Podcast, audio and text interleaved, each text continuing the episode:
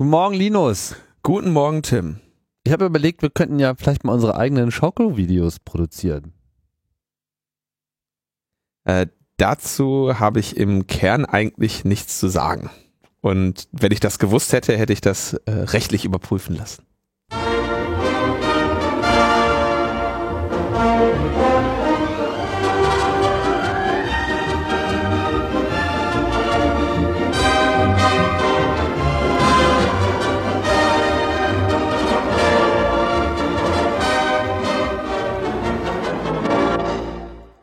Ja, das internationale Podcast, Marketing und Branding schreitet voran. Ja, also man muss einfach auch versuchen, auf allen Kanälen zu bespielen. Man muss einfach alle Märkte besetzen. Das gebietet der Kapitalismus und der Kapitalismus ist unsere Religion. Und wer will der Religion schon entsagen? Ein innovationsfreundliches Internet heißt, dass es eine bestimmte Sicherheit für Spezialdienste gibt. Wirklich. Mhm. Das prescht jetzt schon ein bisschen voran, hast du nicht auch den Eindruck? Ich, sprech, ich presche voran. Wir wollen erstmal noch zurückpreschen, denn es gab äh, herrlich viele Kommentare zur letzten Sendung. Ja? Ja. Hast du sie gezählt? Nee, weiß ich, ich zähle das hin. Ich zähle das nicht. Ich, Du meinst, äh, gefühlt gab's. gefühlt viele, Ja. in denen äh, darauf hingewiesen wurde, äh, dass Google ja mit seinen anderen Diensten auch Geld verdiene. Ja. Ja, und da erinnere ich mich jetzt leider nicht. Äh, vielleicht habe ich da aber auch einen kurzen Ausfall meiner Wahrnehmungskraft gehabt, äh, dass ich behauptet hätte, Google würde mit diesen anderen Diensten kein Geld verdienen. Der Punkt ist, deswegen, das ist das, was ich versucht habe, da so ausführlich zu erklären in den Ausführungen, dass Google eine marktbeherrschende Stellung ausnutzt und nicht, womit sie Geld verdienen. Das könnten sie, äh, sie könnten auch Gmail als kostenpflichtigen Dienst dort anbringen. Es geht um die Ausnutzung ihrer marktbeherrschenden Stellung, nicht darum, womit sie Geld verdienen und womit nicht. Das ist, glaube ich, das, was letzte Woche ähm, ich nicht gut genug erklärt habe, als dass es alle hätten verstehen können. Also haben wir das jetzt ja nochmal klargestellt. Genau.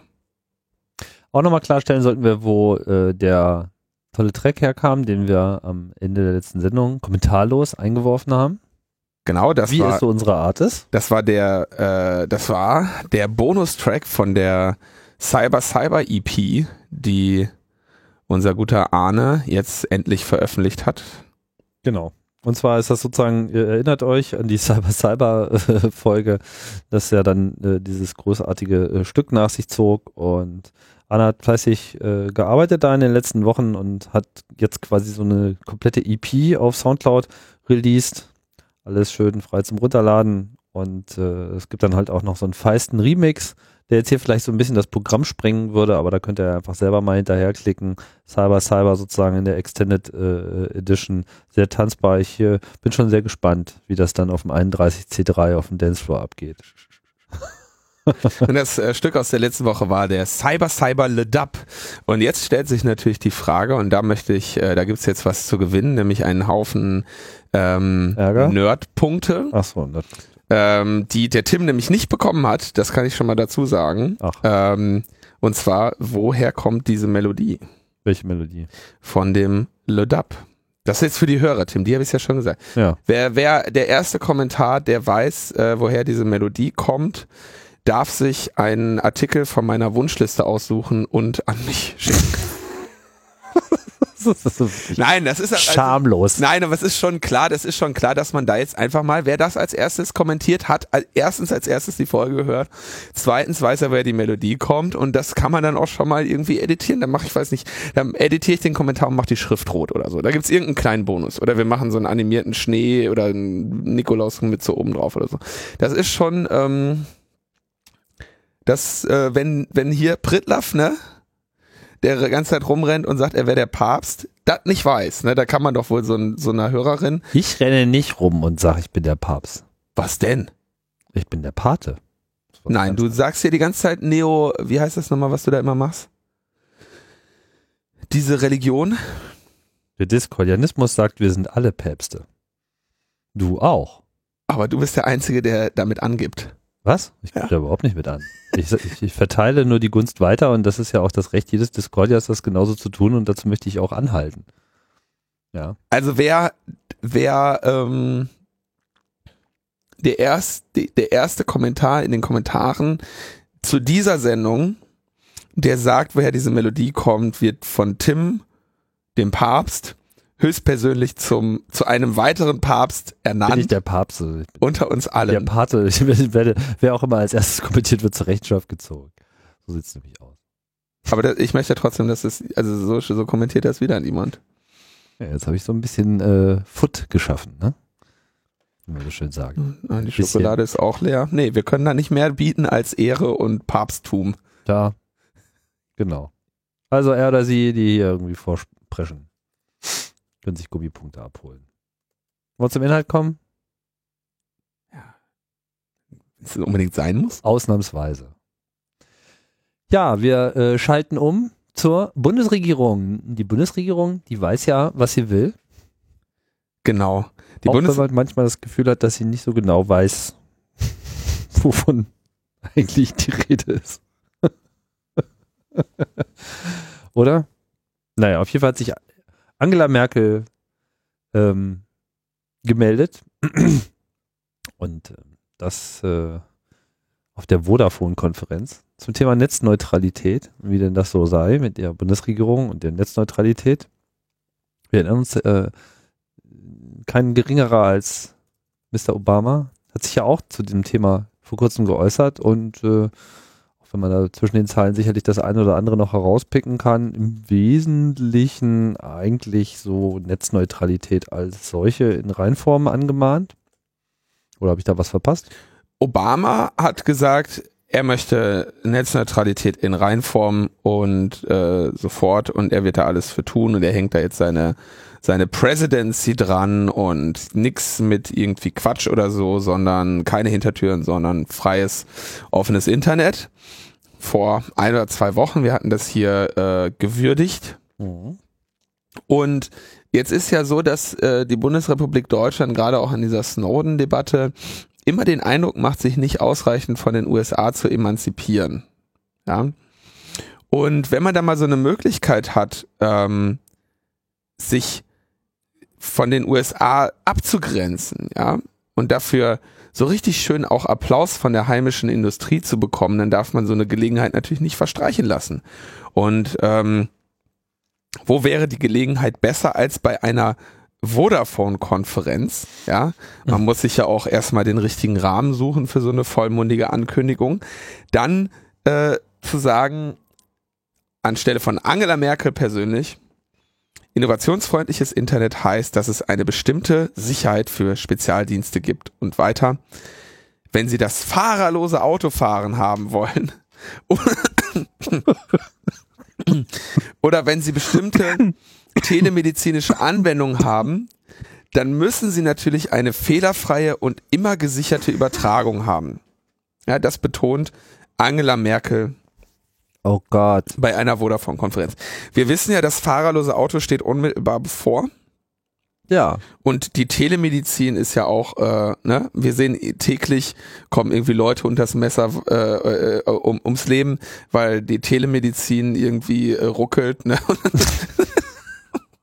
Also der Gedanke, so etwas, so etwas, sowas etwas betriebskritisches und hochrisikobehaftetes wie das Operieren von jemandem oder das Führen eines Fahrzeugs, ja, fahrerlos, also eine Fern, spricht ja hier von einer Fernsteuerung und nicht von einem autonomen Betrieb, was sowieso vollkommen absurd ist, ja, Mhm. dass das nur zu haben wäre, wenn man im Internet da äh, spezielle Dienste einführt. Naja, also Das das, das, Fahrer, das, die, die, die wohl im Moment am oder ich bin nicht besonders äh, fit, was diese ähm, oder be- besonders auf dem aktuellsten Stand, was diese autonomen oder hier richtig als fahrerlos beschriebenen Fahrzeuge angeht. Aber natürlich hat Google da in sehr schneller Zeit ähm, sehr große Fortschritte gemacht bei Fahrzeugen, die tatsächlich auf ähm, auf deren Diensten beruhen. Das heißt, das Fahrzeug ist nicht mehr autonom oder nicht mehr nur autonom und hat eine Kamera und ähm, versucht und ein Radar und was nicht alles für Sensoren und versucht irgendwie festzustellen, was um es herum los ist, sondern es ähm, bekommt außerdem noch allerlei Informationen aus dem äh, aus dem Äther von Google selber, nämlich zum Beispiel, wie fahren alle anderen Autos, wo wo ist ein Stau und so weiter. Also einmal alles. Das heißt, dass wenn du sagst, du willst ein fahrerloses Auto haben, dann ist das per einfach grundsätzlich wird es noch besser fahren, wenn es sich gleichzeitig auch noch mal mit dem Internet ähm, abgleicht. Ja.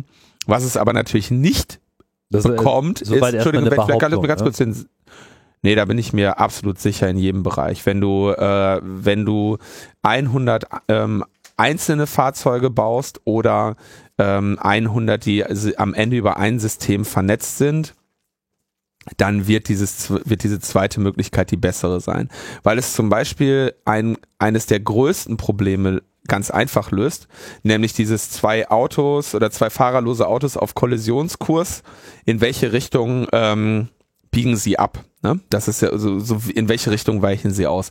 Ähm, und das könntest du ja zum Beispiel, wenn, wenn du einfach das kollektive, äh, das kollektive Gehirn aller Fahrzeuge bist, dann kannst du halt alle möglichen ähm, Störfaktoren durch das Verhalten des anderen Fahrzeugs ähm, auslassen. Das heißt, es werden nicht mehr 100 Autos einzeln gesteuert, sondern eigentlich steuert eine Mega-Intelligenz 100 Fahrzeuge. Und das funktioniert auf, auf jeden Fall immer besser. Insofern alle Fahrzeuge von derselben Intelligenz gesteuert werden und sofern die Intelligenz auch in der Lage ist, mit der Realität klarzukommen, weil es ist ja nicht so, dass zentral alle relevanten Informationen vorliegen und dass eben viele Sachen auch nicht so ohne weiteres entscheidbar sind. Also dann ich halte das alles ins, für Mumpitz. Das ist sehr schön, aber dann ähm, möchte ich das trotzdem noch ausführen, weil ich mir dessen relativ sicher bin, weil du noch den weiteren Vorteil hast, dass du pro Fahrzeug ähm, sehr viel weniger Rechenleistung an Bord haben musst. Und das heißt, selbst also ein, ein wirklich autonomes äh, Fahrzeug, was sich im Straßenverkehr vor allem dann noch gemischt mit anderen äh, unvorhersagbar wahnsinnig fahrenden Fahrzeugen von Menschen äh, bewegen soll, ähm, da hättest du quasi allein schon, schon aus Ressourcen, Ressourcen ähm, Schonungsansprüchen äh, einen klaren Anreiz, äh, da Teile des, der Intelligenz dieses Fahrzeugs auszulagern. Also, dass diese Fahrzeuge äh, übers Internet mit einer zentralen Instanz verbunden werden sollten und in dem System, was sich in der Zukunft durchsetzen wird, auch werden ist, äh, steht ähm, absolut außer Frage. Was aber sehr stark in Frage steht, ist, ob diese Fahrzeuge in Echtzeit mit dem Internet verbunden sein müssen und ob sie in der Tat stehen bleiben, wenn sie mal keine, äh, wenn sie mal gerade keine Bits bekommen. Ja, so baust du so ein System natürlich nicht. Das ist ja auch nicht so, als bräuchte dein, als würde dein Google Maps irgendwie heute stehen bleiben wenn, äh, wenn du mal irgendwie kurz durch ein Funkloch fährst. Der hat ja dann schon seine Informationen vorgecached, weil diese Fahrzeuge natürlich, wenn du, äh, wenn du irgendwie ein Gerät baust, was mit einer sehr hohen Geschwindigkeit über die Straße rauscht, dann ähm, machst du das nicht in Echtzeit abhängig, sondern schickst dem halt sehr, sehr viele oder möglichst viel ähm, Wissen, was es benötigen könnte, schon voraus. Ja, also ähm, dass jetzt autonome Fahrzeuge tatsächlich an den Punkt kommen, dass sie eine garantierte äh, Bandbreite zu jeder Zeit haben müssen, ist ähm, erstens sowieso unwahrscheinlich, weil es eine sehr, sehr starke konzeptionelle Schwäche dieser Fahrzeuge wäre, wenn es so wäre. Und zweitens wird es sowieso noch mal zwei, drei Jahrzehnte dauern und wäre heute noch kein Grund, ähm, die Netzneutralität aufzulösen. Ähnliches gilt natürlich ähm, äh, bei diesen Fern-OPs, wo ja, wo die Aus, äh, wo die Idee ja jetzt schon sein sollte, ähm, dass der der fernoperierende Arzt der intelligente ist und nicht der Google. Trotzdem sind diese Systeme müssen diese Systeme natürlich auch gegen äh, Ausfall äh, geschützt sein. Ja, und auch also allein die Idee, dass Netzneutralität jetzt das am Ende tatsächlich behindern würde, ist ja ähm, totaler Unsinn. Ja, weil ich meine, wenn Denn, man so, so eine Telemedizin macht, dann nimmt man da ohnehin dedizierte Leitungen, die nicht Internet sind. Genau. Genau. Ich weiß aber, also da, das, das ohnehin. Ja, das wäre wahrscheinlich auch bei den Autos auch so, weil ich meine, selbst wenn man eine gewisse Intelligenz noch irgendwie ins Netz verlagert, dann sicherlich nicht the Open Internet. Also, also naja, aber Tim, das ist ja genau das, ne? wovon Sie hier reden. Sie reden ja hier. Ja, ich ähm, weiß, dass Sie davon reden, aber das nehmen- macht die Sache ja dann eben auch genauso absurd, äh, dass, dass das jetzt Argumente sein sollen dafür, dass man eben wo, Netzneutralität nicht durchhalten kann. wovon Sie hier sprechen, ist ähm, Specialized Services und ähm, was auch immer du heute welt- oder ähm, oder landesweit erreichen möchtest mit irgendwie nennenswerter Bandbreite, erreichst du über äh, Mobilfunknetze. Und was nicht passieren wird, ist, dass, ähm, dass die hingehen und noch ein komplett separates eigenes äh, Mobilfunknetz bauen für diese Autos. Das heißt, sie werden die, sie würden, wenn sie sagen, sie bauen etwas, was nicht Internet ist, das Mobilfunknetz nutzen, aus dessen Datenübertragungsstandard etwas auskapseln und das wäre genau Specialized Service. Was insofern okay wäre, als dass ja dann das, was für Internet benutzt wird, immer noch für alle gleich wäre. Ähm, sofern du den Specialized Service tatsächlich so definierst. Ne? Und das gibt ja, es gibt ja dann einzelne Definitionen von Specialized Service, wo man sagt, ja, du kannst sogar diesen, ähm, du kannst sogar diese letzte Meile irgendwie noch für irgendwas anderes nutzen, aber das darf dann eben kein Dienst sein, der über das normale Internet auch verfügbar wäre. Mhm. Also du hast einen DSL-Anschluss zu Hause, der, du hast von der Telekom 30 Mbit und du hast äh, 20 Mbit garantiert ähm, für deine Fern-OPs. Aber diese Fern-OPs bieten, die, bietet dir nicht Skype an, sondern dein, äh, was weiß ich, dein Ich bin kein Internet, sondern ein digitaler Anschluss ähm, wie ISDN oder was auch immer, ähm, über den du mh, kommunizierst. Ja, so wie Das ist aber natürlich nicht das, wo, wohin sie möchte, denn sie möchte natürlich, und das ist eigentlich das Lustige, da sieht man, da sieht man eigentlich die gesamte Tragik. Wir, wir sind ja überhaupt nicht in der, in der Nähe dessen, dass wir genug Bandbreite hätten, um auch nur annähernd ähm, 20 oder 10 Prozent Google-Autos auf unseren Straßen rumfahren zu können. Weil die ja, ähm, weil, weil unsere Bandbreite ja heute schon für nichts ausreicht. Das heißt, ähm, und das Welche ist Bandbreite. Genau, du sagst es, es gibt keine Bandbreite, das ist dann immer deine. ähm, und sie sagt dann, äh, Angela Merkel sagt auch, wir brauchen uns über Netzneutralität nicht zu unterhalten, wenn die Kapazitäten nicht zur Verfügung stehen. Das ist ein sehr schöner Satz, weil genau in dem Fall musst du dich über Netzneutralität unterhalten. Genau, weil Und wenn die Kapazitäten zur Verfügung stehen, dann brauchst du dich nicht mehr unbedingt über Netzneutralität zu unterhalten, weil es dann diese Frage nicht mehr gibt. Ja, also dieser Satz ist genau falsch, ja. Also, wenn du ein Kapazitätsproblem hast, fängst du an, an die Netzneutralität ranzugehen, um nämlich etwas mit deinem Netz noch umzusetzen, was eigentlich gar nicht mehr geht. Und wenn du kein Kapazitätsproblem hast, dann stellen sich auch alle diese Fragen der Netzneutralität nicht mehr. Weil es dann einfach selbstverständlich ist. Genau, wobei Kapazität jetzt nicht so ein Zustand an einem Ort ist, sondern es betrifft natürlich alle Kapazitäten. Die Kapazitäten sowohl im Backbone als auch die Kapazitäten im Interconnect, als auch die Kapazitäten zu den äh, Anschlüssen. Zu den, Genau, und die einzigen, die immer nicht ausbauen, sind die am Ende. Die, äh, die Anschlüsse. Also das Internet selber ist äh, weit davon entfernt, irgendwo voll zu sein. Ja. Aber ähm, die Provider, die den letzten, die die letzten Meter machen, die natürlich dann auch die teuersten sind, die und die dann uns ihre monatlichen Rechnungen schreiben, das sind diejenigen, denen ihr Geschäft inzwischen nicht mehr lukrativ genug ist und die deswegen jetzt äh, so ein so ein Quatsch daherreden, ja. Und das, wenn also man merkt ja schon, weißt du, wenn und ich denke, da muss man eigentlich hier viel mehr drauf gehen, als jetzt irgendwie sich mit mit fahrerlosen Autos auseinandersetzen. die wenigsten von uns haben überhaupt schon ein fahrerloses Fahrzeug gesehen. Und wir wissen, dass es noch irgendwo zwischen 10 und 20 Jahren äh, dauern wird, bis die hier tatsächlich rumfahren. Die wenigsten von uns haben irgendwo bisher Berührung mit der Telemedizin gemacht. Man sieht also, dass das zwei ähm, gegenwartsfremde Beispiele sind, die unsere gute Frau Merkel da jetzt anführt, während ähm, Spotify-Bevorzugungen im ähm, Telekom-Netz und diese MTV äh, Music Flat Bevorzugung im E-Plus-Netz und gratis Facebook im E-Plus-Net und gratis Wikipedia in Hasse nicht gesehen. Das sind sehr konkrete Beispiele aus unserer Gegenwart. Und die haben natürlich auch alle mit Kapazität nichts zu tun, sondern mit weiteren Einnahmequellen für Provider.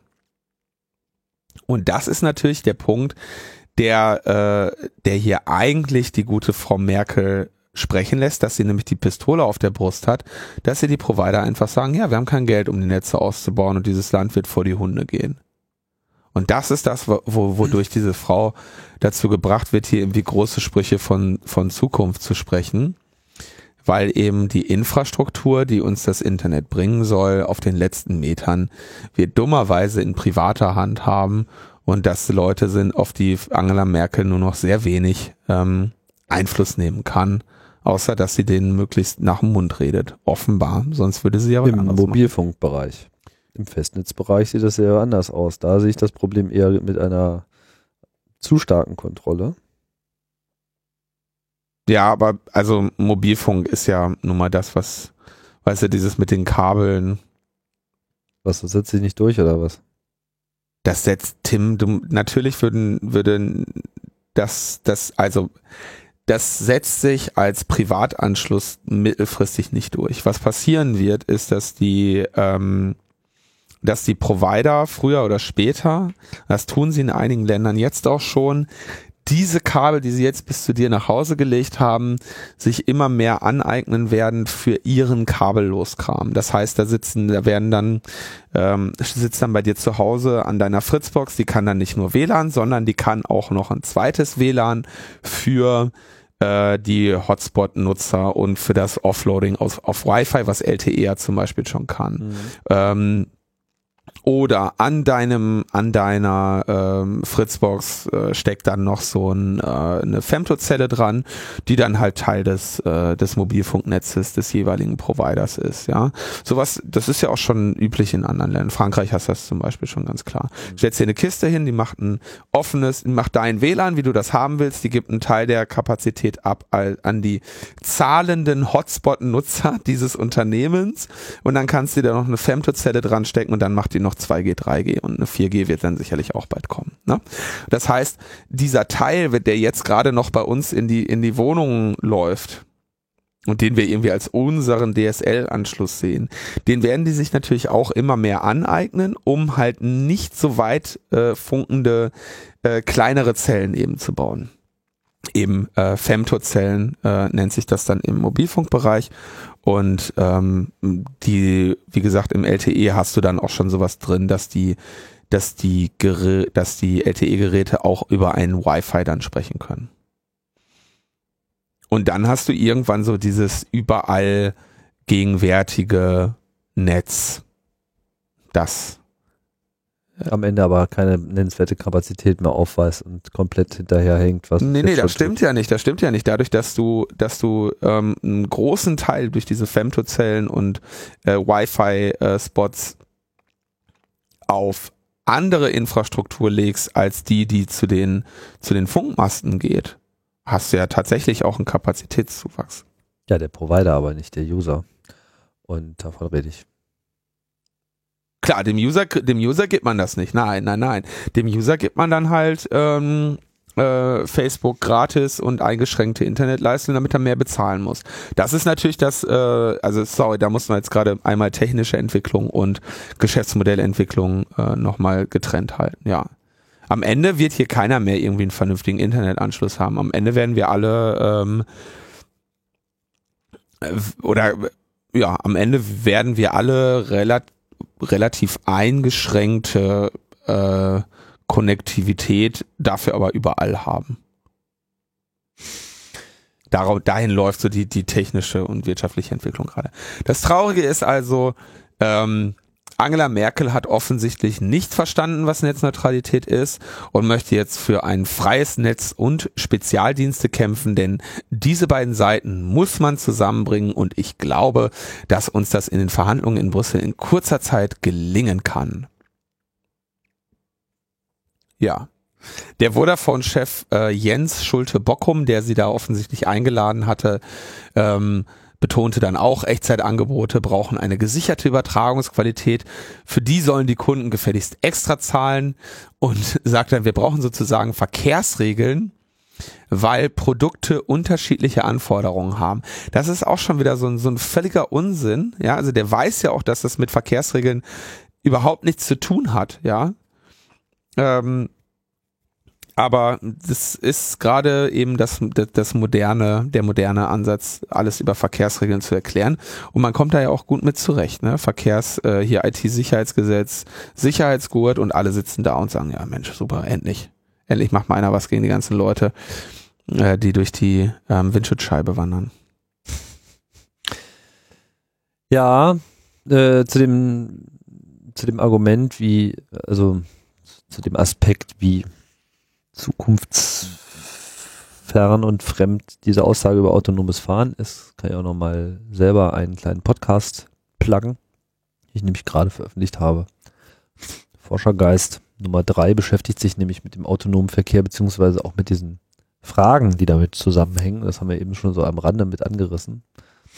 Also gerade ein Beispiel mit zwei Autos fahren aufeinander zu. Ja, da gibt es diese reine technische Ebene. Wie können diese Autos verhindern, nicht zusammenzustoßen. Aber dann gibt es da noch so eine ethische Ebene dahinter. Wäre es nicht besser, mit dem anderen Auto zusammenzustoßen, damit ich nicht die Fußgängergruppe da hinten überfahre? Und das sind halt alles so Entscheidungen. Ja, aber das sind alles Entscheidungen, die du besser triffst, wenn also einfaches Beispiel, wenn diese Entscheidung von jedem der beiden Fahrzeuge einzeln getroffen wird, dann haben die beide nur das, was sie sehen. Wenn du aber jetzt einen Google allmächtigen Fahrzeugkontrolleur hast, mit dem die über das Internet reden, dann kannst du die Entscheidung basierend auf der doppelten Anzahl Sensoren treffen. Und deswegen macht es Sinn, diese Fahrzeuge alle untereinander zu vernetzen. Das ändert aber nichts an den ethischen Fragen. Also ob das nun zentral oder dezentral äh, gemacht wird, du hast Du hast da einfach immer eine, eine Vielzahl von Abwägungen und äh, einfach Problematiken, die äh, einfach über die technische Problematik weit hinausgehen. Also das ist wirklich kein Thema für 2014.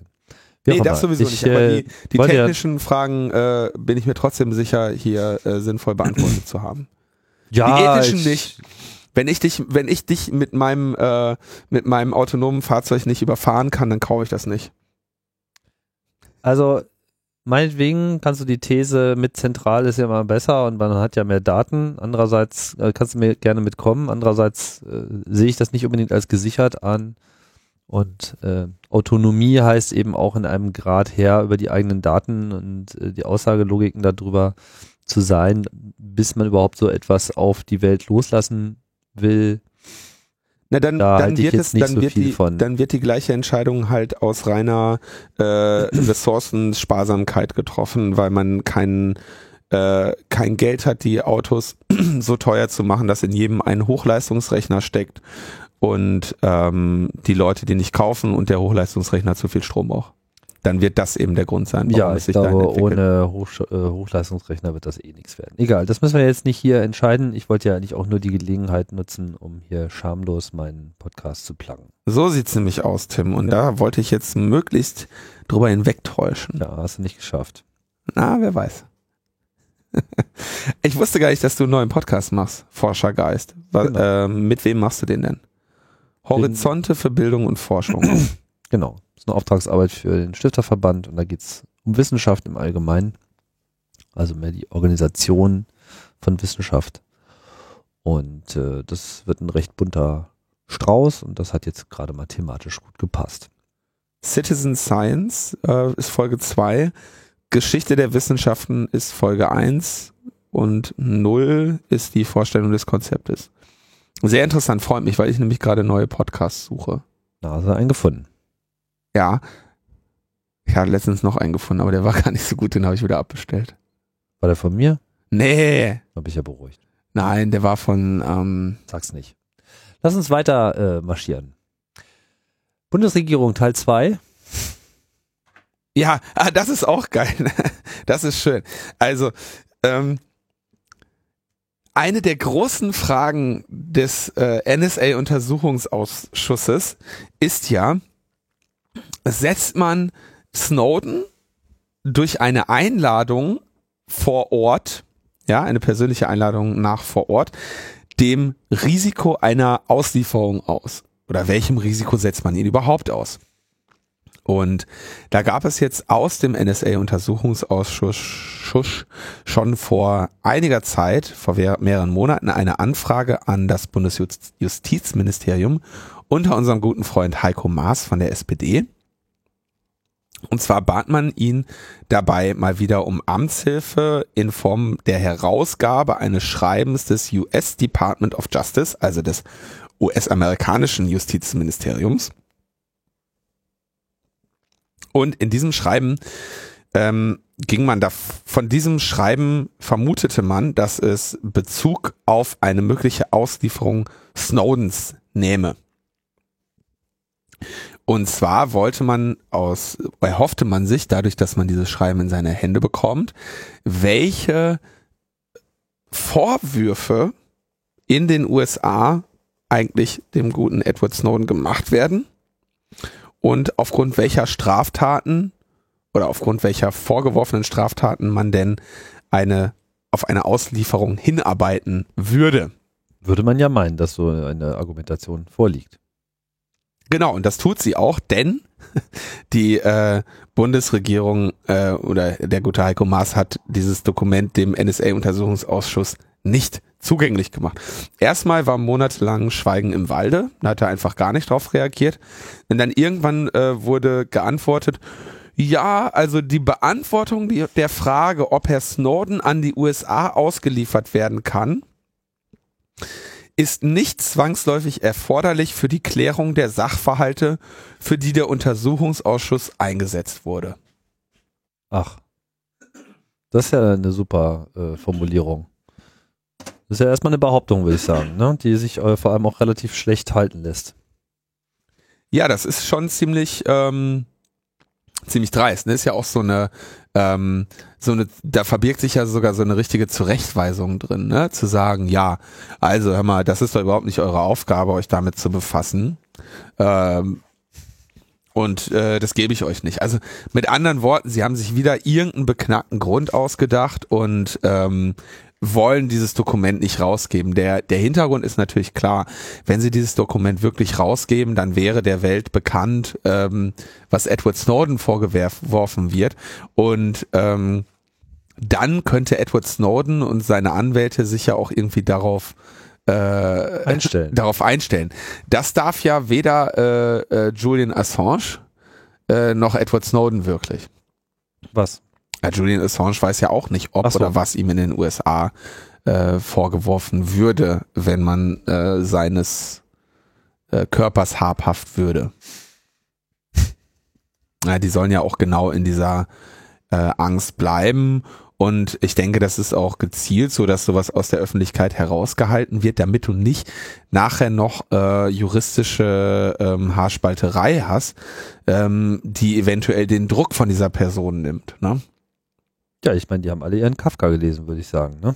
Die haben alle ihren Kafka gelesen und wussten, was man machen muss. Der linken Abgeordnete André Hahn sah dann zu Recht in der Ablehnung eine erneute und nicht hinnehmbare Brüskierung des gesamten Untersuchungsausschusses durch die Bundesregierung und kündigte an, dass er in der nächsten Ausschusssitzung beantragen wird, dass dieser nunmehr als Gremium eine Klage gegen die Bundesregierung auf Herausgabe der Unterlagen ähm, einreicht. Ich finde das überhaupt geil, dass sozusagen die, die befragte Partei sich anmaßt, also ich meine, es gibt so eine relativ konkrete Anfrage so, hey, übrigens, wir hätten hier gerne mal eine Information, weil dann können wir besser unsere Arbeit irgendwie machen, da hätten, würden wir gerne mal Schlüsse draus ziehen. Und die Antwort ist mehr so ein, ach, das wollt ihr gar nicht und äh, das braucht ihr gar nicht und überhaupt, was fällt euch ein, äh, überhaupt zu fragen. Ich frage mich wiederum, mit welchem Recht kann sich eigentlich diese Bundesregierung an dieser Stelle eine, eine Aussageverweigerung überhaupt äh, leisten? Also auf, auf welcher Grundlage kann die überhaupt so eine Aussage tätigen, dass das nicht relevant ist für die Arbeit des Ausschusses? Ich meine, ist das nicht die ist das nicht die Sache des Ausschusses, selber darüber zu befinden, was für sie relevant ist oder nicht? Ich meine, Naja, wird er nicht genau ja- deshalb eingesetzt? Er sagt halt sehr spezifisch, die Beantwortung der Frage, ob Herr Snowden an die USA ausgeliefert werden kann, ist nicht zwangsläufig, nicht zwangsläufig erforderlich für die Klärung der Sachverhalte, für die der Untersuchungsausschuss eingesetzt wurde. Der soll ja aufklären. Ja, aber wo steht denn, dass etwas zwangsläufig erforderlich sein muss? Es ist auch so, auch wenn der Ausschuss der Meinung ist, dass es vielleicht erforderlich ist oder möglicherweise erforderlich oder möglicherweise sinnvoll wäre, diese Information Oder zu haben. einfach nur, vielleicht mal auch interessant. Ja, ich meine, Nee, vor allem, man weiß ja eigentlich auch vorher gar nicht, ob eine Information für einen relevant ist oder nicht. Das sagt aber der Heiko Maas doch jetzt. Nein, Und der ist Minister. der ist Minister. Der, der hat was gelernt, ja. Mhm. Der, der ist auch, der ist, der hat so was gebracht. Der ist eine Der- Bundesregierung. Guck mal, der hat sechs Monate gebraucht, um diesen einen Satz zu schreiben. Der wird schon ganz genau wissen, warum er dir das nicht gibt. Vertrau da doch mal der, der Macht, junger Ich sehe schon im. Innenministerium, da haben die da wahrscheinlich wirklich so, Justizministerium. äh, Justizministerium, genau, da haben sie so, so richtige äh, Spezialisten, ja, die klöppeln und feilen und kneten an, je, an so einem Satz einfach monatelang. Das ist wahrscheinlich so ein spezieller Stahl äh, verschlossener Trakt, so ein Hochsicherheitstrakt, so ähnlich wie das Designstudio bei Apple. Da kommt man nicht so ohne weiteres rein. Und da werden dann einfach die Sätze für die Ewigkeit gemacht. Und dann kommt irgendwann der Heiko Maas raus und sagt, awesome. einen neuen Satz oder was? Genau. Ja, Naja, okay, also. ich habe euch einen neuen Satz gebracht. Der Hintergrund ist natürlich, dass sie das einfach nicht rausrücken wollen und auch nicht werden. Und es ist eben, also diese, diese immer wieder neuen ähm, Verweigerungen, ja, der Bundesregierung an dieser Aufklärung irgendwie mitzuhelfen, ähm, nähren natürlich auch hier diesen Eindruck, ähm, dass die inzwischen halt wirklich, dass denen dieser NSA-Untersuchungsausschuss eben inzwischen ein bisschen unangenehm wird, ne?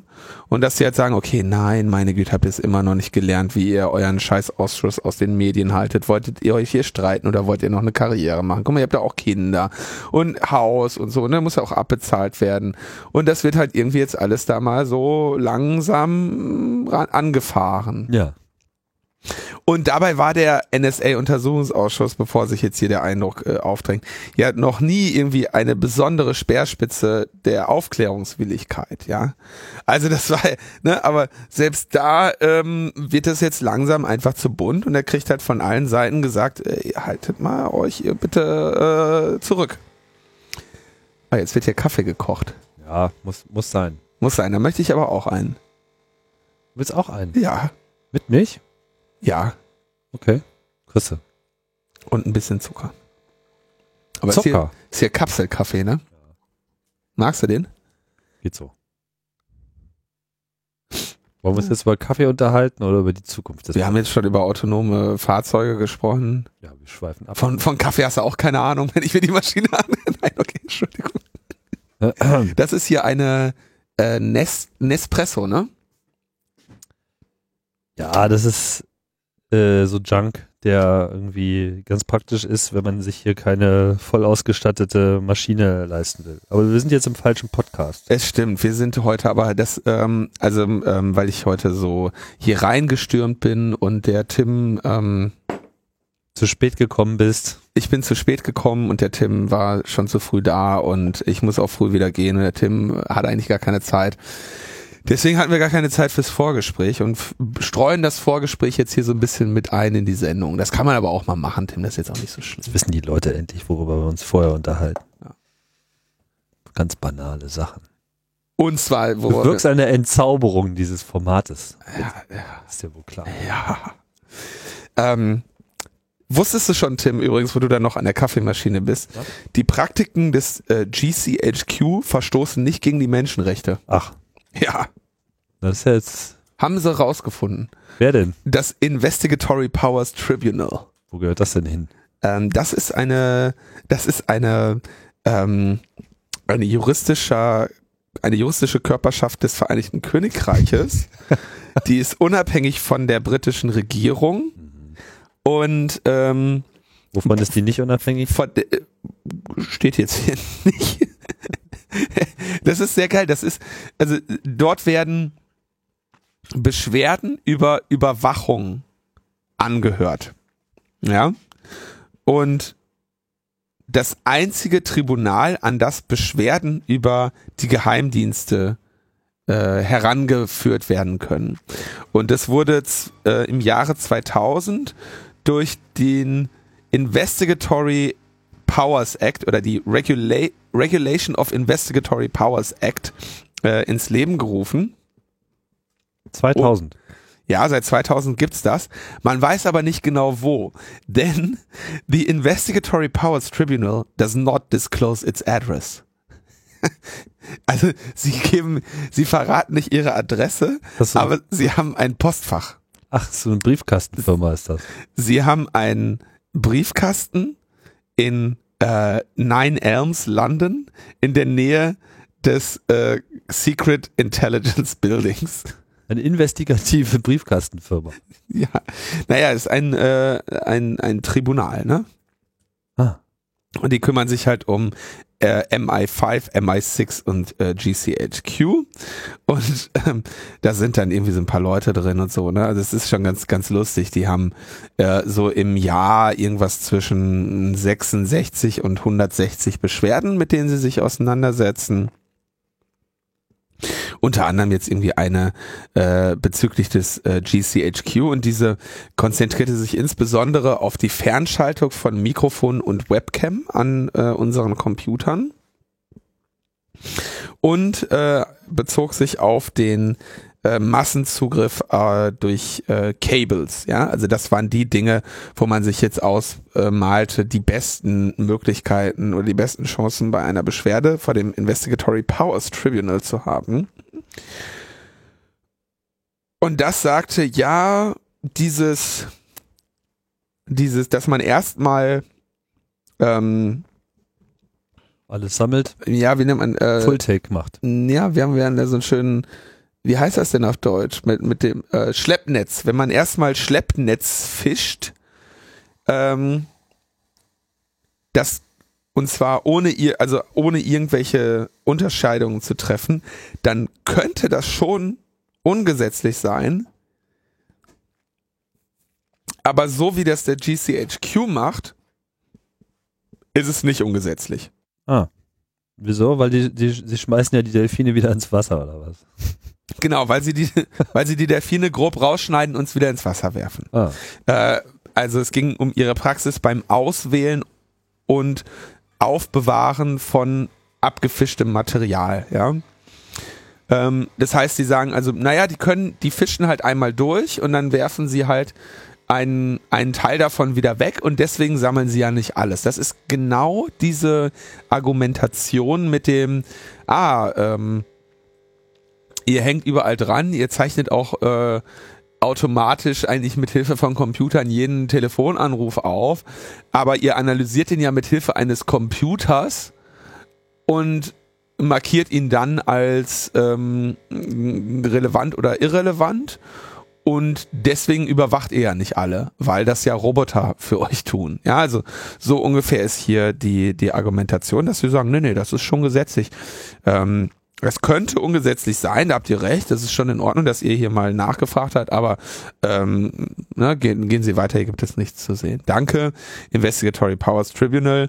Ähm, das war die Klage von Amnesty, Privacy International und an anderen, die jetzt natürlich sagen, okay, wir gehen jetzt an den äh, EuGH, an den European Court of Human Rights. Also das jetzt irgendwie, äh, das ist die Parallele zu dem ähm, US-amerikanischen ähm, Court, wie hieß der denn? CISPAC, nee, CISPA war der Act und der Court hieß, meine Güte. Ja, weiß ich jetzt auch gerade nicht mehr. Auf jeden Fall dieses, diese, dieses Geheimgericht, das ist wahrscheinlich auch so etwa dasselbe äh, juristische Modell, was hier dem äh, zugrunde liegt, nehme ich mal an.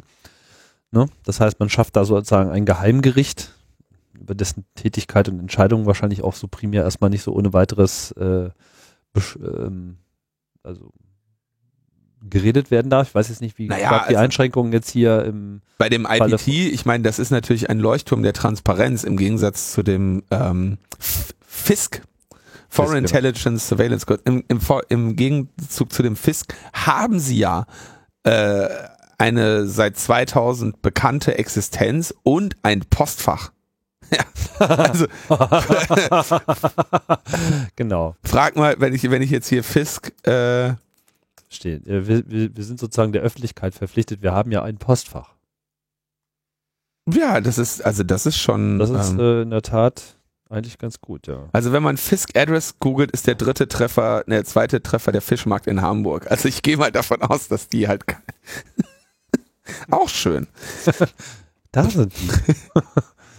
der Fischmarkt, der kam mir immer schon so ein bisschen fishy vor. Ja, also da Amnesty und Privacy International werden da jetzt äh, weitergehen. Und das ist wahrscheinlich auch richtig so. Ja, naja, ist auch gut. Ich äh, hatte schon so kurz das Gefühl, dass meine Menschenrechte verletzt wurden, aber jetzt bin ich beruhigt. Also für außer Kapsel ist der Kaffee echt in Ordnung. Ne?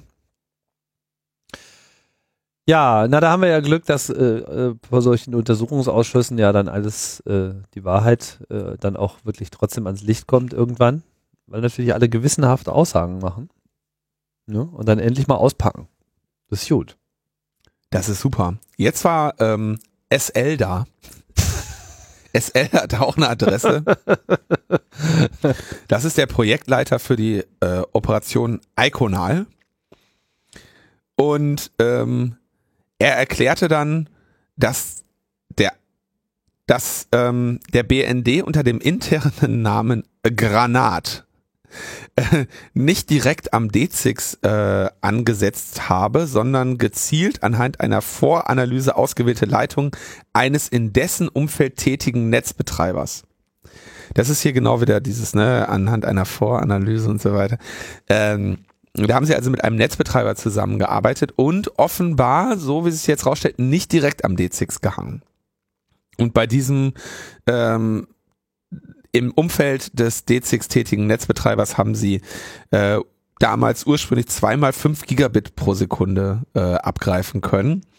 Abgelegt wurden aber natürlich nur äh, Teile davon, weil es ist eine Sache, irgendwie einen Rechner dahin zu stellen, der mit ein paar FPGAs oder so fünf Gigabit pro Sekunde da durchschiebt und grob mal so vorsortieren kann, aber es ist eine andere äh, Sache, die auch wirklich sinnvoll wegzuschreiben.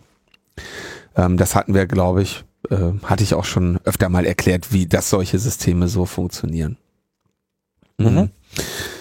Wenn unser Zielprofil, unsere Selektoren und unsere gesamte Prozesskette erfüllt sind, dann werden die Daten eben auch abgelegt. Wohlgemerkt, abgelegt heißt natürlich noch lange nicht, dass, ähm, dass sie äh, abgehört wurden jetzt, ne? Nee, nee. Abgelegt. Abgelegt. Ausgeleitet. Ausgeleitet und abgelegt. Aber mhm. das ist noch lange kein Überwachungsstaat, Freunde. Nee. Hier wird nur ausgeleitet und abgelegt. Das ist ja auch, was man so von so einem Beamten noch erwarten würde. Interessant ist, der André Hahn, den wir gerade schon erwähnt hatten, der von der Linken, bezeichnete dann an irgendeiner Stelle die Aussagen des Zeugen SL nicht als zutreffend oder als nicht zutreffend. Und Ströbele gab ihm in der Sache recht. Und jetzt siehst du. Auf welcher Basis äh, konnte er denn diese Informationen? Ja, da, da, wir hatten ja in den letzten Wochen schon öfter darüber gesprochen, dass die in dem NSA-Untersuchungsausschuss sitzen. Und dann haben sie immer diese öffentlichen äh, Anhörungen und dann die nicht öffentlichen. Und in den, aus den nicht öffentlichen dürfen sie nichts verraten, weil die ja geheim sind. Mhm. Und jetzt sitzen die also in dieser Situation, dass in der öffentlichen Sitzung jemand etwas erzählt, völlig freimütig für die Presse und alle, die da sitzen. Was den Aussagen der nicht öffentlichen Sitzungen sozusagen widerspricht. Ströbele hat das sehr schön formuliert. Er sähe hier ja in den öffentlichen Anhörungen immer wieder Zeugen, deren Aussagen mit den Akteninhalten Akteninhalten nicht zu vereinbaren sind. Der hat ja, kann man ja nochmal hier für, für Folge 100 werben. Ja. Ströbele kann das ja dann sehr schön äh, auf, den, äh, auf den Punkt bringen. Genau, Folge 100 mit, mit äh, Christian Ströbele. Hans-Christian Ströbele. Hans-Christian Ströbele und uns. Und die Opposition konnte aber natürlich ihre Sorge, wo der SL jetzt Scheiße labert, nicht konkretisieren, weil das ja Informationen aus der nicht öffentlichen Sitzung waren. Das heißt, der Hahn konnte sich halt hinsetzen und sagen, ja, äh, sie erzählen Dinge, die sind unwahr.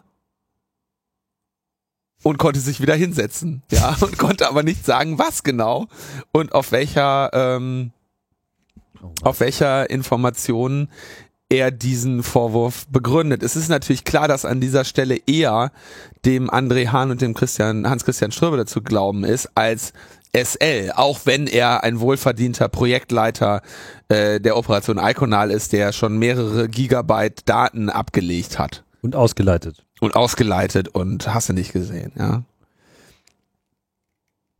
Er sagte dann weiterhin, also SL sagte, ja, also einen automatisierten Transfer von Iconal-Daten gäbe es nicht.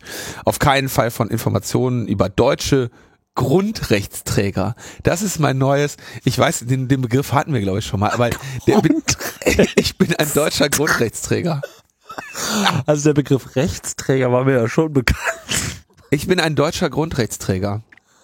Das ist geil, ne? Grundrechte, die, das war eigentlich mal die Idee von Grundrechten, dass du da jetzt nicht irgendwie Deutscher für sein musst oder so, damit du äh, äh, so ein Grundrecht hast, ne? Oder ein Menschen, Menschenrecht. Aber ich werde mich jetzt ab jetzt ähm, nicht mehr als deutscher Bürger, sondern als deutscher Grundrechtsträger bezeichnen. Das ist was, da kann man stolz drauf sein. Ja, vor allem du, du hast sie nicht, sondern du musst sie tragen. Die, Das- die lasten auf dir. Ja, es ist einfach eine Bürde auch irgendwo. Man soll da nicht zu viel von nehmen. Das ist nicht gut. Und dann hat er, das ist, das ist so geil, wie die das, also das ist ja auch so schön, ne? wie Auf sowas muss man erstmal kommen. deutscher Grundrechtsträger. Ich bin ein deutscher Grundrechtsträger. Tim, du auch, freu dich. Oder bist, ja, nee, bist du, bist du deutscher Das ist Grundrechtsträger? eine gute Frage. Hast du einen deutschen Pass? Nee. Schwierig, Tim. Schwierig. Das Grundgesetz ist doch nicht für Deutsch da. Für- Wir können ja mal den, da. wir können ja mal den SL fragen, aber für ihn scheint das offensichtlich eine Rolle zu spielen. Ja. in Denn die Daten eines, die da Daten, die Daten eines deutschen Grundrechtsträgers werden nämlich im Rahmen einer mehrstufigen Filterkaskade einschließlich technischer Vorarbeit und betrieblicher Nachsorge ausgesiebt und dann bist du nicht mehr erfasst. Betriebliche Nachsorge. Also wie geil, wie man jedes Thema so, so zum, zur Langeweile zerreden kann durch, und durch so beknackte Begriffe besetzen kann, dass es wirklich keinem mehr Spaß macht. Nachsorge. Unglaublich, ne? Mann, ey. Wir haben nur einen Titel pro Sendung zu vergeben hier. Ja, aber es geht, es geht eben auch darum, die müssen halt einen kompletten Skandal langweilig machen, ne? Das Tja. gelingt ihnen allerdings auch. Und dann äh, ähm, wurde irgendwie eine halbe Stunde dann unterbrochen. Ne? Das war Eklat, ne? Eklat. Eklat im NSA-Untersuchungsausschuss. Halbstündig wurde es dann, für eine halbe Stunde war es dann nicht öffentlich, haben sich beraten und dann einigten sich beide Seiten darauf, dass Linke und Grüne den Vorwurf der konkreten Falschaussage fallen ließen. Was auch immer da wieder da los war. Dann kam noch der Telekom-Chef Kai-Uwe Ricke, der ehemalige Telekom-Chef Kai-Uwe Ricke, der ganz zu Beginn sagte, ja, herzlichen Dank, dass Sie mich eingeladen. Ich habe im Kern eigentlich nichts zu sagen. äh, Also der war bis 2000, bis Ende 2006 Vorstandsvorsitzender der Telekom. genau, und der SL hatte vor ihm dann ausgesagt, die Telekom sperrte sich zunächst gegen den Zugriff auf ausländische Telefonverbindungen in Frankfurt. Den Widerstand räumte aber eine Art Unbedenklichkeitsbeschreibung des Bundeskanzleramtes aus dem Weg, damals noch unter Leitung von Frank-Walter Steinmeier. Unbedenklichkeitsbescheinigung. Habe ich Unbedenklichkeitserklärung gesagt? Beschreibung. Beschrei nee, Also eine Bescheinigung. Unbedenklichkeitsbescheinigung des Bundeskanzleramts, also nach dem Motto, sie haben so das Gefühl gehabt, das, das könnte jetzt vielleicht illegal sein und dann hat das Bundeskanzleramt gesagt so, nee, nee, nee. Nee, nee, nee, nee. Vollkommen unbedenklich. So nicht. Nee. So, Ist das hat, okay. das ist hat jetzt, okay. das hat jetzt der SL erzählt, ne? Könntet ihr auch eine Unbedenklichkeitsbescheinigung äh, ausstellen? Habe ich schon. Ja? Ich bin ja Grundrechtsträger. Ach so. Ähm, schön war, das hatte jetzt der SL erzählt, der Typ vom, von der Operation Iconal, ja? Und Ricke, der te- zu der Zeit Telekom-Chef war, der wusste von allem nichts. Der hat, der wusste ja gar nichts, der hatte gar keine Ahnung, was abgeht. Das ist alles hinter seinem Rücken ist das passiert. Ähm, obwohl wiederum den Abgeordneten ein persönliches Schreiben des Bundeskanzleramtes an ihn vorlag. Das heißt, die hatten diesen Brief da liegen. Ja, jetzt muss aber wohl in der Telekom irgendwann mal dieses so, oh Brief, was ist das? Ach, irgendeine Unbedenklichkeitsbescheinigung vom Bundeskanzleramt, das müssen wir dem Alten nicht hochreichen. Ja, wir- überhaupt Brief. Ich meine, das ist die Telekom. Viel sind ist doch nicht die kann Post. Doch an, kann doch anrufen. so wirklich. ja. Ähm, so, und dann hatte er noch, äh, äh, woran Ricke sich wohl erinnerte, war Anfang 2003 ein, ähm, Warte mal, ist, ist, ist, ist konkret bekannt, was in diesem persönlichen Schreiben steht? nein, das ist natürlich geheim, Ja. aber es ist ja ungefähr klar, was das war, so. Ne? Also der Motto- SL hat ja gesagt, es gab eine Unbedenklichkeitsbescheinigung, die äh, Abgeordneten haben ein Schreiben des Bundeskanzleramtes vorliegen. Und Ricke sagt, keine Ahnung, keine Ahnung, ich weiß von gar nichts. Ich war irgendwann mal Anfang 2003 mit dem damaligen BND-Chef August Hanning Abendessen, aber das wär, sei kein besonderes Vergnügen gewesen. Und ähm, außerdem ähm, wäre er ja äh, Telekom-Chef gewesen, da wollten einen ja alle treffen und er hatte sich halt gedacht, so muss ich das jetzt auch noch machen. So, da hat er eigentlich keinen Bock drauf gehabt. Ne? Und, aber dann hat er auch gesagt, wenn er das gewusst hätte, wenn er das gewusst hätte, als was Chef genau der Telekom, hätte. mit diesen ganzen äh, Abhören und so, ne? Obwohl Dann- er dazu einen Brief bekommen hat. dann hätte er das ja rechtlich prüfen lassen. Und das Schönste ist, dass er jetzt auf den früheren T-Com-Chef Josef Brauner äh, getippt hat. Also er hat gesagt, so, also ich habe ihn ja schon gesagt, ich kann im Kern eigentlich nichts sagen. Wenn ich das gewusst hätte, hätte ich es rechtlich prüfen lassen. Ich weiß von nichts. Den Brief habe ich nicht bekommen. Aber es kann gut sein, dass mein Vorgänger vielleicht weiß. Laden Sie den noch mal ein. Tschüss. So, das war jetzt so der Auftritt der, äh, des Telekom-Chefs Ricke. Und das kann natürlich auch sein, dass das sogar, ähm, dass das irgendwie den Tatsachen ähm, entspricht, denn es kann natürlich sein, ähm, dass diese ganze Praxis eben doch schon sehr viel länger läuft. Ja, also es kann sein, dass jetzt einmal dieser äh, Herr Ricke eben saß und äh, möglichst nichts damit zu tun haben wollte. Oder es kann eben sein, dass er vielleicht auch wirklich nichts damit zu tun hatte, weil diese ganze Praxis schon sehr, sehr viel länger lief. Ja, was heißt, es hat nichts damit zu tun, wenn er schon ein Schreiben des Bundeskanzleramts bekommt. Also, ich meine, das ist ja wirklich echt haarsträubend. Hey, du kriegst als Telekom-Chef durchaus auch mal ein Schreiben vom Bundeskanzleramt. Ne? Ist jetzt nicht so, als wärst du irgendwie ein kleines mittelständisches ständisches Nee, Unternehmen. klar, aber ich meine, dann liest man sich das doch auch durch. Ja, Ist vielleicht ja nicht so wie wir hier so Hallodris, die dann irgendwie erstmal die Rechnung ein paar Monate liegen lassen und sich denken, wird schon nicht so schlimm sein. Wenn das Bundeskanzleramt mir eine Rechnung äh, schickt, dann zahle ich sofort. immer, Immer. immer. Auf Zahlungsziel. Okay, also SL, ja. Mit Skonto. SL meint, sie hätten da mal zusammengearbeitet mit einem, wie haben sie es so schön formuliert? Im Umfeld des D6 tätigen Netzbetreibers. Damit ist aber nicht die Telekom gemeint. Ne? Ach. Damit sind andere gemeint. Hier geht's jetzt um, Warum bist du dir da so sicher? äh, weil das mit der Telekom ja schon bekannt war eigentlich. Also das mit der Telekom war schon bekannt, dass sie mit der zusammenarbeiten. Das ist ein weiterer. Und das, worum es jetzt ging, bei der, Entschuldigung, da habe ich vielleicht nicht genau äh, erklärt den Übergang. Worum es jetzt ging, ging es äh, um insbesondere die ähm, Telefonate äh, und ausländischen Telefonverbindungen in Frankfurt. Es war, ist also etwas anderes als dieser D6 ähm, Ah. Aspekt. Entschuldigung, den habe ich wahrscheinlich nicht ausreichend äh, trennscharf hier berichtet. Aber ist auch eigentlich völlig egal, weil du weißt halt nicht, ne? Also auf jeden Fall alles sehr flexibler Umgang mit der Wahrheit und äh, den Geschehnissen, wie sie eigentlich gut dokumentiert sind von den beteiligten Herren mit und ohne ausgeschriebenen Namen. Genau, danke SL, hast du super gemacht.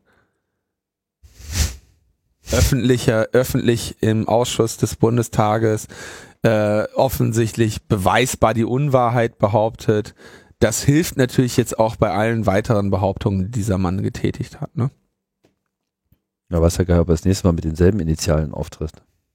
Das müsste man eigentlich mal den, nein, das sind ja schon immer unterschiedliche Personen, die da auftreten. Also die haben ja auch unterschiedliche ähm, ähm, äh, Projekte, an denen die arbeiten. Aber könnte man mal André fragen, ob da nicht vielleicht auch.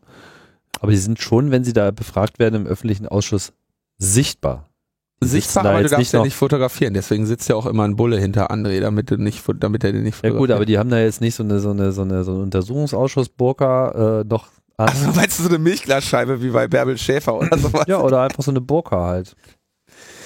Nee, habe ich so nicht gehört. Ich habe also die sitzen da glaube ich ganz normal, oder? Also habe ich jetzt äh, von anderen nicht gehört, dass die da irgendwie mit der mit dem Cappy oder mit der Burka oder so Ja, reinkommen. oder vielleicht ist das ja auch so wie bei Herzblatt oder so. Nee, es geht da, also die werden, äh, darfst du nicht fotografieren. Das ist, glaube ich, der, die Einschränkung. Aber müsste man nochmal fragen. Gut, aber es gibt da zumindest visuellen Sichtkontakt, sodass wenn jetzt andere, also wenn dieselbe Person nochmal kommt, dann würde sie vermutlich auch dieselben Initialen haben. Würde ich jetzt mal von ausgehen, ja. Na, ist doch schon mal was. Man sieht, es wird hier nichts unversucht gelassen, um an den Kern der Wahrheit zu geraten. Ein wichtiges Thema, das wir ähm, vor einigen Monaten äh, behandelt haben, damals noch, weil es unter der Ägide der Bundesnetzagentur lag, ähm, ist das Thema der Zwangsrouter. Äh, wo es darum geht, dass dir dein oder dass einige Provider dir nicht die Daten mitteilen, die du, die Einwahldaten, die du bräuchtest, um einen anderen Router zu nutzen als den, den sie dir nach Hause liefern. Ähm, unter anderem gab es, glaube ich, mal eine Zeit lang bei Alice irgendwie so Einschränkungen, wie viele Nutzer dein WLAN haben darf. Ja, und dadurch, dass sie dir nicht gesagt haben, ähm, welche Einwahldaten dieser Router verwendet, konntest du nicht ohne weiteres einfach einen anderen ähm, kaufen. Ähm, oder einen anderen konntest du kaufen, aber dann eben nicht nutzen. Ähm, dahinter verbirgt sich eine sehr ausführliche Debatte, die wir damals auch ausführlich behandelt haben, da es nämlich quasi in einem heutigen Router verschiedene Geräte in Einheit gibt, nämlich den, den Splitter, das Modem, dann hinter dem Modem wiederum den, den Router, der äh, das Ganze irgendwie in ein äh, IP äh, Heimnetz verwandelt, da dran dann vielleicht nochmal eigentlich so ein WLAN dran geflanscht, beziehungsweise das könnte man auch noch als zugehörig zum Router bezeichnen. Und es ist unklar, an welcher Stelle in diesem Gerät hört jetzt eigentlich die Hoheit des Netzbetreibers auf. Die Netzbetreiber argumentieren, unsere Hohe Hoheit hört quasi mit diesem Gerät auf. Das Gerät ist unseres. Und wenn jemand ein anderes Gerät benutzt, dann ähm, bringt er, birgt das die Gefahr, dass es unser gesamte Infrastruktur kaputt macht. Und ähm, deswegen haben wir ein Recht darauf, festzulegen, welche Geräte genutzt werden dürfen oder nicht. In dieser Folge, es wäre super, wenn wir die nochmal verlinken, weil wir das sehr ausführlich besprochen hatten. Da hattest du dann auch nochmal den äh, FETAP und sowas alles behandelt, wie das nämlich früher bei den Telefonen war. Da durftest du ja auch nicht einfach irgendein Telefon anschließen. Ja, ja. Ähm, ähnliche, ähnliche Debatte haben wir hier, nur eben wiederum mit anderen Hintergedanken. So, die, die Folge würde ich also gerne, gerne nochmal verlinken. Und jetzt hatte das Wirtschaftsministerium schon vor langer Zeit gesagt, wir wollen, dass die Bundesnetzagentur sich zum Schutze der Verbraucher gegen diese Praxis der Zwangsrouter wendet. Und ähm, die Bundesnetzagentur hatte dann mehrere Anhörungen und dann konntest du auch schriftlich Stellung nehmen. Das hatten dann auch schon mal, äh, glaube ich, der CCC zusammen mit den Freifunkern getan oder wer war das nochmal? Nee, das war ein anderer Weiß ich jetzt nicht mehr genau. gab es dann verschiedene Stellungnahmen und so, in denen dann technisch erklärt wurde, was die Hintergründe sind und natürlich vor allem, was die Konsequenzen für den Verbraucherschutz äh, einer solchen Entscheidung sind. Und die BNetzA hat das irgendwie alles immer, die Anhörungen dann da gemacht dann hat sie irgendwann gesagt, naja, mh, liebes äh, Wirtschaftsministerium, wir können aber eigentlich nichts machen, weil uns ja die rechtliche Handhabe fehlt. Und hat das Bundeswirtschaftsministerium gesagt, okay, wenn ihr selbst dafür nicht zu gebrauchen seid, dann äh, werden wir noch im Dezember eine entsprechende Änderung des Telekommunikationsgesetzes auf den Weg bringen. Und in dieser Gesetzesänderung ähm, den Versuch unterbinden, dass Router und Modems als Teil des Netzes zu definieren und damit dem Nutzer Änderungen äh, zu, äh, zu verbieten. So, das wird, das ist also eine positive, äh, eine positive Entwicklung, auf die wir jetzt hier blicken. Denn, ähm, und da hat sich das Wirtschaftsministerium, denke ich, von sehr vernünftigen Argumenten leiten lassen, wo ich vor allem gesagt wurde, diese Geräte sind in der Regel äh, hinsichtlich der Ausstattung nicht auf dem neuesten Stand und vor allem nicht hinsichtlich der Sicherheit. Und die Verbraucher haften aber dennoch dafür, wenn etwas damit schief geht. Der prominenteste Fall ist hier die ähm, Vodafone äh, oder die bei Vodafone sehr verbreiteten WLAN-Router von Arcadian. Arcadian ist hier der Hersteller. Easybox. Easybox ist der Name des Gerätes. Äh, Hölle, die Hölle, das Teil. Tausendfach vertrieben von, von Vodafone. Die haben was sehr Schönes gemacht. Wenn man diese Geräte auf den Markt bringt, dann müssen die ja ein, eine, einen WLAN-Namen haben und möglichst jedes Gerät ein unterschiedliches Passwort. Und die Frage ist jetzt, wie kriege ich, wie krieg ich das als Hersteller hin, ähm, dass das passiert? Ja, dass alle meine Geräte das gleiche, äh, ein, ein unterschiedliches Passwort haben, dieses aber nach dem Knopfdruck auf, ähm, auf Reset auch wirklich wieder das gleiche ist. Und ähm, da könnte man natürlich jetzt irgendwie für jedes einzelne Gerät eine, äh, einen eigenen Teil auf, auf die äh, ein eigenes Teil mit in den in den Speicher reinbraten, wo dieses wo dieses äh, wo dieser Netzwerkname und das Passwort drinstehen. Aber tatsächlich ist eine naheliegende und einfache Lösung etwas von dem Gerät zu nehmen, was unique ist, daran eine paar ein paar Operationen zu vollführen und daraus dann einfach dieses Kennwort zu errechnen. Und was äh, Arcadian gemacht hat, ist, sie haben die MAC-Adresse genommen, denn die ist ähm, laut in jedem Gerät anders. In jedem Gerät anders und das ist quasi die Unique Address deines WLAN-Modules in diesem Fall. Ja. Und die kannst du dir einfach geben lassen, sagst du MAC-Adresse durch Hash-Algorithmus so und so, ersetze alle Fünfen durch A's und mache eine komplizierte äh, Operation, die möglichst viel Chaos erzeugt und am Ende haben wir einerseits ähm, fünf Zahlen, die wir an den äh, WLAN-Namen anhängen und wir haben ein, weiß ich nicht, achtstelliges Passwort. Ja, das hat Arcadian gemacht und dann ist jemand hingegangen und hat sich angeschaut, wie die wie diese Funktion funktioniert. Also wie dieses Gerät aus der MAC-Adresse den Namen des Netzes und das das Kennwort zu diesem Netz errechnet, die dann ja auch nachher als Aufkleber hinten auf dem Gerät sind. Ne? Also diese, das sind ja die beiden Prozessketten, die du auch übereinbringen musst, dass da irgendwo in deiner Fabrik fahren diese Geräte rum und an irgendeiner Stelle kriegen den Aufkleber und es war natürlich sehr schön, das einfach über die MAC-Adresse zu machen. Ist eine super Idee, wenn nicht aber die MAC-Adresse auch im verschlüsselten Fall die unterste ähm, Einheit der WLAN-Kommunikation wäre, die sich nicht verbergen lässt. Das heißt, wenn man in so ein äh, Easybox-Netz möchte, dann muss man nur sein äh, WLAN einmal so in den Lausch mal hin Modus bringen und sich dann in Wireshark anschauen, welche oder brauchst du nicht mal Wireshark für, kannst du irgendwie Sieht so man die MAC-Adresse auch, wenn das Netz Natürlich, natürlich, klar. Natürlich.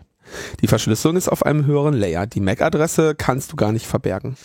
Ähm, du geht ja auch nicht, weil sonst müsste, also geht ja gar nicht, sonst müsste dein, dein WLAN-Controller ja mit quasi alles entschlüsseln können, um zu verstehen, ob es überhaupt für ihn ist. Ja, also per se kannst du die MAC-Adresse nicht entschlüsseln, nicht verschlüsseln, ähm, weil das eben niedrigstes Layer ist und ähm, so konnt, konntest du, also weiß ich, brauchst du nicht mal Wireshark für, nimmst du irgendwie Ice-Dumbler oder sowas oder die normale, zeig mal alle WLANs an, dann steht da schon die MAC-Adresse neben und dann errechnest du dir einfach zu der MAC-Adresse das Passwort. Ja. Und diese Sicherheitslücke ist halt seit, seit Jahren bekannt. Seit Jahren sind diese Easyboxen davon betroffen. Und seit Jahren gibt's kein Update dafür. So, das ist natürlich ein sehr gewichtiges Argument, ähm, dagegen, die Nutzer auch noch zu, zu, zur Nutzung solcher Geräte zu verpflichten, wenn der Markt ähm, bessere Alternativen zur Verfügung stellt. Ja, ich weiß nicht, ob das jetzt das beste Argument ist. Das ist definitiv natürlich so ein Bedrohungsszenario, dass der aber auch ohne, dass es ein Zwangsrauter ist, also jetzt bei jedem Hersteller hätte passieren können, unabhängig davon, wer ihn dir äh, zur Verfügung stellt. Richtig, aber ein Wirtschaftsministerium ist immer ähm, ähm, sie, also die, alles, alle, wo irgendwo Wirtschaft und Markt und sonst was dran steht, sind immer ähm, sehr, ähm, wie nennt man das, hellhörig auf dem Ohr, wenn es darum geht, dass äh, ne, der Markt etwas regeln könnte. Ja. Mhm. Und äh, deswegen scheint äh, insbesondere dieses Argument an dieser Stelle für dieses äh, Publikum der entscheidende Punkt zu sein, während wir natürlich äh, gerade in der Folge Logbuch Netzpolitik 80 ähm, uns über noch sehr viele andere wichtige Aspekte einer solchen eines solchen einer solchen Zwangsrouterschaft ähm, auseinandergesetzt haben. Ich fand das nun mal ganz lustig, auch mal eine, eine Sicherheitslücke in Ruhe zu erklären. Das mache ich viel zu selten. Habe ich zuletzt, glaube ich, in der Folge mit Ulf mal gemacht oder so. Naja, egal. Kommt immer mal wieder durch. Kommen wir zum letzten Thema. Ja. In Schaukelvideos. Schaukelvideos, genau. In Großbritannien haben wir ja die äh, Schaukelfilter. Ähm, auch ein Thema, was schon ausführlich bei Logbuch Netzpolitik behandelt wurde, dass ähm, man beim mm, Abschließen seines Internetanschlussvertrages ähm, seinem Provider mitteilen muss, wenn man nicht ähm, einer automatischen Zensur dieses Anschlusses zum Opfer fallen möchte. Also per Default ist, sind diese Anschlüsse zensiert und man muss seinem Provider mitteilen, ich möchte gerne ähm, nicht zensiert werden. Nicht zensierte Schaukelvideos schauen. Und dann gibt's ja noch das, das ein darüber hinausgehendes Problem, dass die Briten ja jetzt auch angefangen haben zu sagen, ja, und wenn wir schon dabei sind, wenn wir schon diese schönen Schaukelsperren haben, dann können wir uns ja auch nochmal mit, äh, mit Terrorismus auseinandersetzen. Ja, und Extremismus und so. Das, das wird alles direkt mit weggesperrt. Und diese Filter sind ja per, per Default da und das ist natürlich noch, ähm, noch sehr viel ähm, noch sehr viel wirksamer, wenn man sie noch auf andere Seite, auf andere Sachen aus, äh, ausweitet. Das heißt, in, in Großbritannien passiert genau das, was, ähm, was immer gesagt wurde, wo auch immer eine Filterinfrastruktur gebaut wird, nämlich wenn du das, ähm, wenn du das machst, dann werden sie missbraucht werden. Oder sie werden aus deiner Kontrolle herausrutschen. Und das ist bei den britischen Filtern jetzt auch äh, geschehen. Ähm, wir hatten da schon vor einigen Monaten darüber berichtet, dass die Open Rights Group ja sagt, dass ungefähr 20 Prozent der Top 100 Liste der weltweit Webseiten von diesen britischen Filtern gesperrt werden. Insgesamt über 23.000 Webseiten. Bekannt ist nicht die gesamte Menge der Seiten. Warte mal, 20 Prozent der Top 100? Ja. Sollen 23.000 Webseiten sein? Nein, ins, insgesamt über 23.000 und allein in den Ach Top so. 100 20. Okay. Da ist es ja sehr einfach, ne? 20 Ja, ja. Prozent von 100 sind ungefähr 20. Äh, Was? Hast du eigentlich studiert? Kopfrechnen habe ich studiert. Oh. Ähm, Hammer. Also wie du da auch immer so rausgeschossen kommst. Mit Es ist so, unglaublich, ja, ne? ist, äh, ich bin da auch manchmal selber von mir überrascht. Ja, ich auch. Insgesamt über äh, 23.000 Webseiten werden blockiert. Die genaue Anzahl oder die genaue Liste, genaue Anzahl kennt man nicht. Vor allem scheint da auch nicht ähm, hinterlegt zu sein, aus welchem Grund eine Seite dann gesperrt ist. Was wir nur feststellen ist oder feststellten, ist, dass die Seiten des CCC von zwei Providern in Großbritannien gesperrt werden. Und so geht es natürlich nicht. Na, hätte mal der CCC nicht so viele Pornos auf seine Webseiten stellen sollen. Was denn für Pornos? Wir haben keine Pornos. Wir sind Extremisten, klar. Terroristen, ohne Frage. Ja. Aber mit Sex haben wir gar nichts. Sex haben wir nichts zu tun.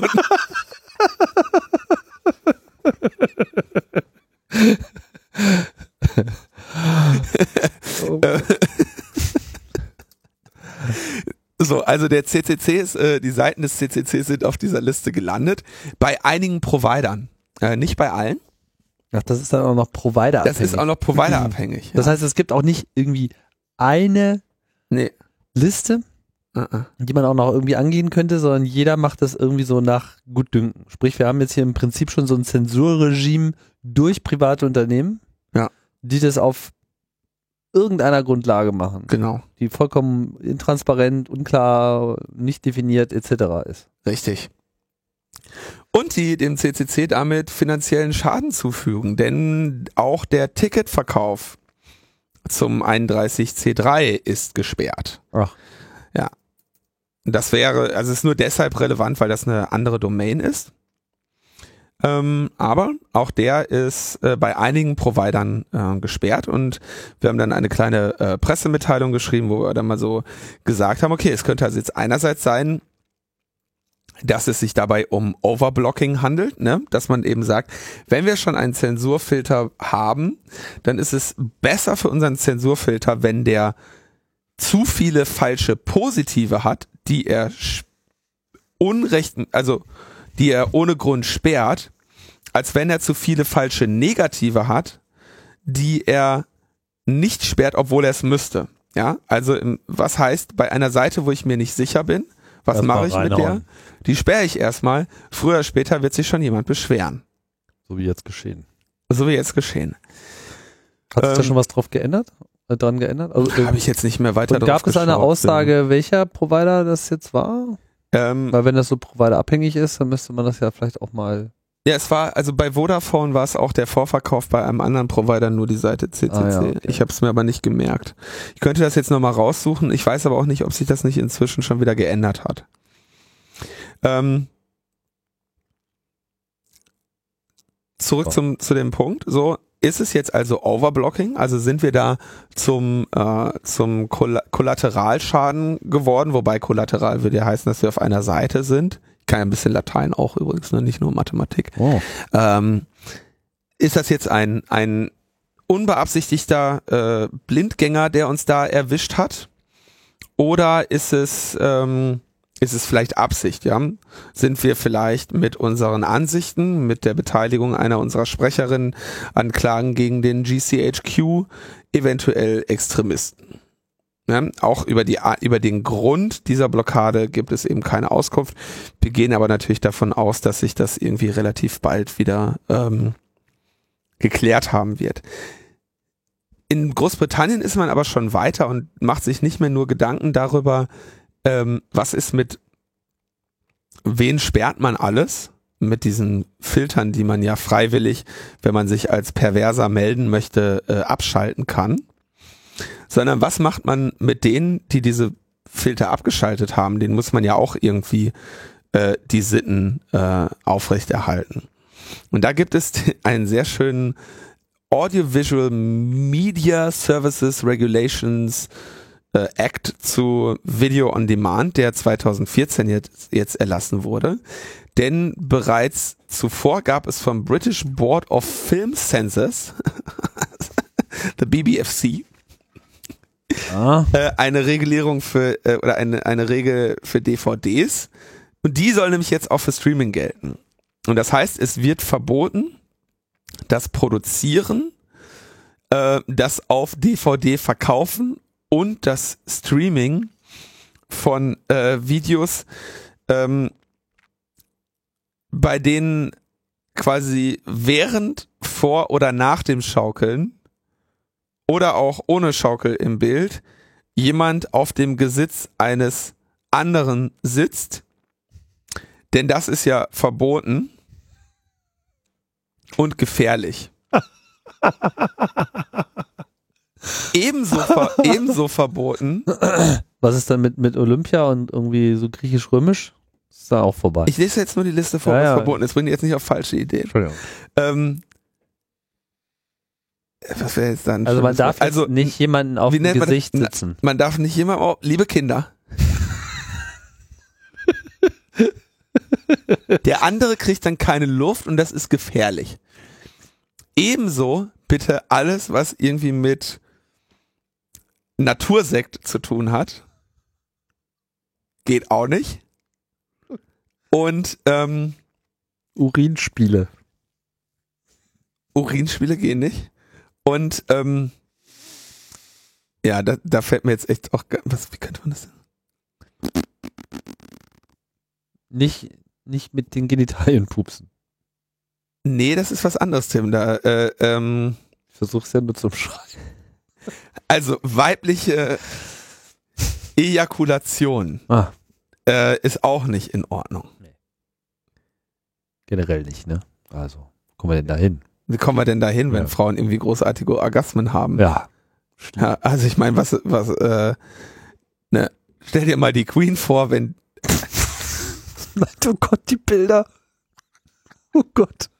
Diese Bilder wirst du nie zu Gesicht bekommen, Tim. Ich Und auch nicht mehr wirst, du ne, davor wirst du geschützt, weil der Queen ab sofort das Produzieren solcher Videos, der Vertrieb auf DVD und das Streaming. Das hast du nur davon, Elisabeth. Das war's. Vorbei. untersagt ist. Ja. Ja, ja. Okay. Was der Geier, was die für ihren Lebensabend noch für so Überlebensstrategien entworfen hat, ne? Ich meine, lebt sich ja jetzt auch nicht mehr so ungeniert als Queen. Ja. Ständige Beobachtung. ja, also, aber das ist schon wirklich sehr, sehr, sehr, sehr, sehr äh, skurril, was da äh, im Vereinigten Königreich stattfindet. Ja, also das ist, äh, finde ich wirklich also bemerkenswert. Also vor allem, was ich besonders bemerkenswert finde, ist die Tatsache, dass es hier ja noch nicht mal um eine Zensur im Sinne von, naja, da habt ihr jetzt was Böses gemacht, aber zeigt es nicht jedem- jedem. Ja, also normalerweise haben ja solche Zensurmaßnahmen in Deutschland zumindest eher die Einschränkung von geht hinter den Ladentisch, ja, darf nicht ausgelegt werden, darf nicht öffentlich beworben werden, solche äh, Reglementierungen. Und nur in Ausnahmefällen mit darf überhaupt gar nicht erst erzeugt werden. ja. Aber dass man hier noch nicht mal Filme machen darf, ja, die im Übrigen überall im ganzen Internet problemlos, ja, also ich meine, es gibt ja verschiedene äh, Anbieter von Schaukelvideos, wo die äh, genannten Praktiken Suchkategorien sind und von daher ist das halt alles wirklich total albern. Ja, das ist albern und da wird, äh, also alles, wo, wozu das führt, ist natürlich Kollateralschaden, ne? Und ähm, Verdrängung des Marktes in andere Ja. Gebiete. aber also mit der Sperrung, um jetzt nochmal zurückzugehen, äh, also das war ja äh, auf die Sperrung der, der CCC-Seite.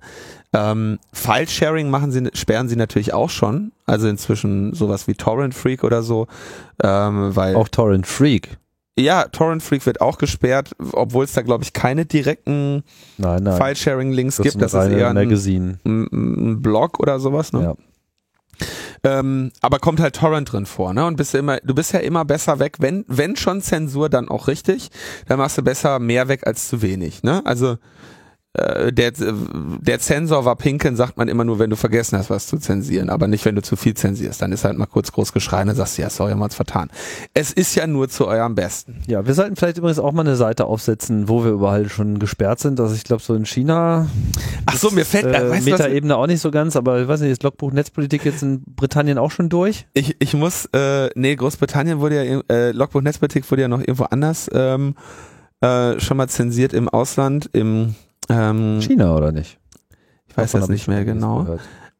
Aber wir haben noch, wir haben noch was sehr viel Schöneres, denn es gibt tatsächlich noch eine dritte ähm, Theorie. Ich habe jetzt gesagt, Overblocking könnte einerseits das sein, äh, warum der CCC da zur ähm, zum Opfer geworden ist. Die zweite ist, weil wir einfach Extremisten sind, ja, weil die unsere Ansichten nicht mehr ähm, akzeptabel sind. Für den Mainstream. Ne? Den Aber es, es gibt noch die, äh, es gibt noch eine dritte äh, eine dritte Theorie, die auch genannt werden muss, denn es gibt eine, es gab eine große Firma namens Color Climax Corporation, in Klammern CCC.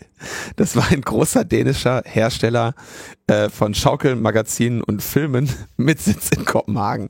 Also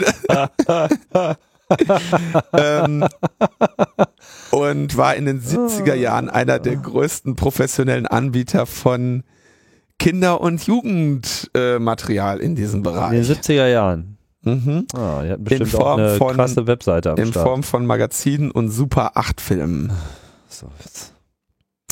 Ja, die Color Climax Corporation ähm, irgendwie September 2008 äh, wegen gerichtlicher Probleme ähm, allen möglichen Kram eingestellt und scheint, glaube ich, auch nicht mehr zu existieren. Aber ne, der äh, Vollständigkeit halber sei auch hier die Color Climax Corporation erwähnt, die noch einen dritten Grund gäbe äh, oder für einen dritten Grund herhalten könnte, dass der CCC ähm, hier den britischen Zensurlisten einiger Provider zum Opfer gefallen ist. Ja, was also als Gewerbeeintrag nicht mehr existiert, das existiert immer noch in der Vorstellung des Zensors. Denn der Zensor kann sich mehr vorstellen als man Ich, selbst. wie gesagt, also äh, solche, der, der Punkt, der hier zu machen ist, ich persönlich glaube nicht unbedingt, dass es ähm, jetzt gezielt auf den CCC ging, dass wer auch immer da diese Sperre vorgenommen hat, wirklich wusste, ah, den CCC, den müssen wir sperren. Ne? Es kann sein, dass sie gesehen haben, ah, das sind Hacker, ne, da müssen wir aufpassen, sowas, sowas wollen wir sperren, das sind Extremisten, die verklagen unsere Regierung.